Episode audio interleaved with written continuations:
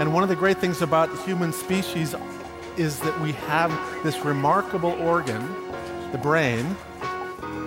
La tête dans le cerveau. Biologie, cervelle, synapses, neurosciences, physique. The human brain really is the most unique gift of our species. Avec Christophe Rodeau. Dans le traitement des odeurs, la contribution de chacune des narines pourrait avoir son importance. La tête dans le cerveau.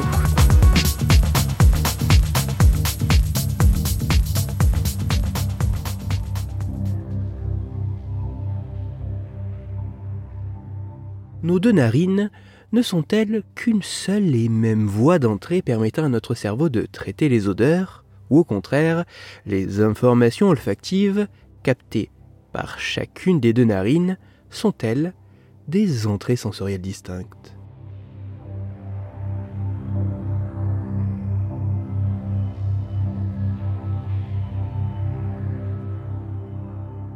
C'est pour tenter de répondre à cette question que des chercheuses et chercheurs états-uniens ont mené une expérience assez simple sur dix participants.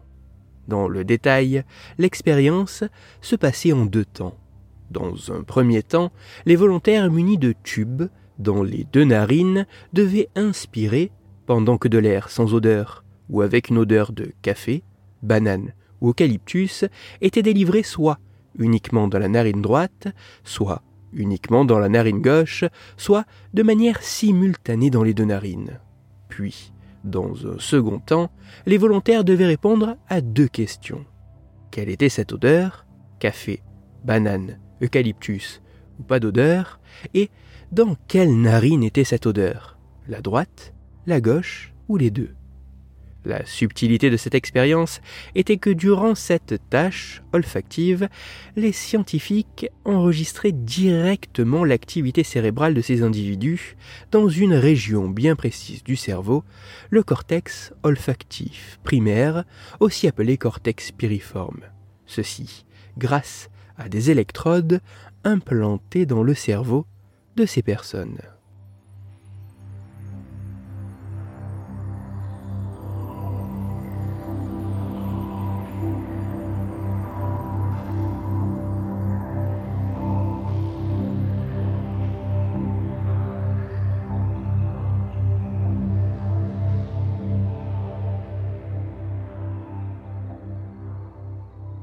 Résultats de cette étude mettent en évidence que le fait de récupérer les odeurs via deux narines distinctes pourrait avoir un impact sur leur traitement.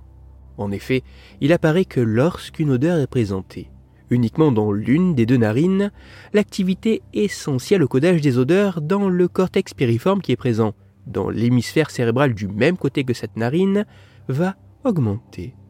Mais cela ne veut pas pour autant dire que l'activité dans le cortex piriforme, situé dans l'autre hémisphère, ne va pas être modifiée.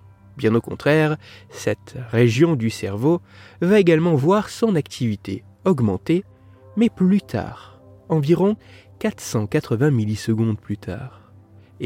Si les odeurs sont présentées dans les deux narines, ce n'est pas un seul pic d'activité qui apparaît au niveau de chaque cortex piriforme, mais deux, vraisemblablement un, correspondant à la stimulation de chacune des narines.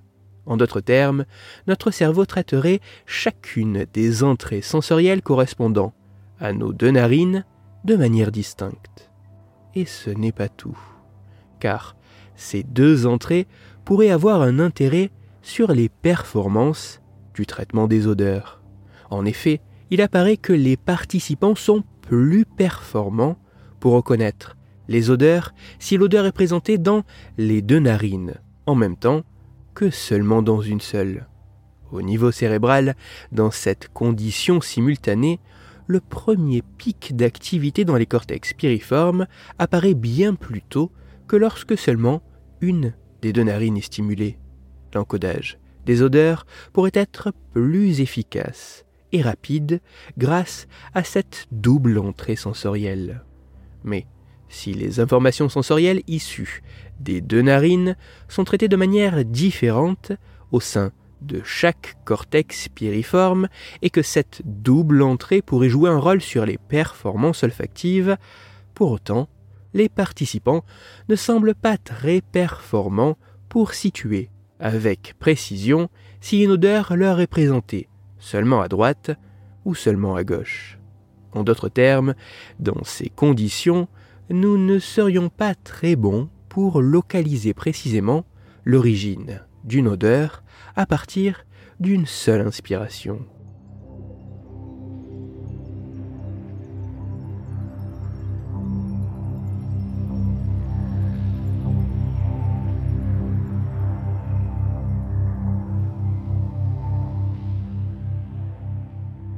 Même si ces résultats demandent à être confirmés et approfondis par d'autres études sur davantage d'individus dans des contextes plus divers et en utilisant une plus large palette d'odeurs, il semblerait que le fait que nous ayons deux narines ne soit pas sans conséquence sur le traitement des odeurs réalisé par notre cerveau.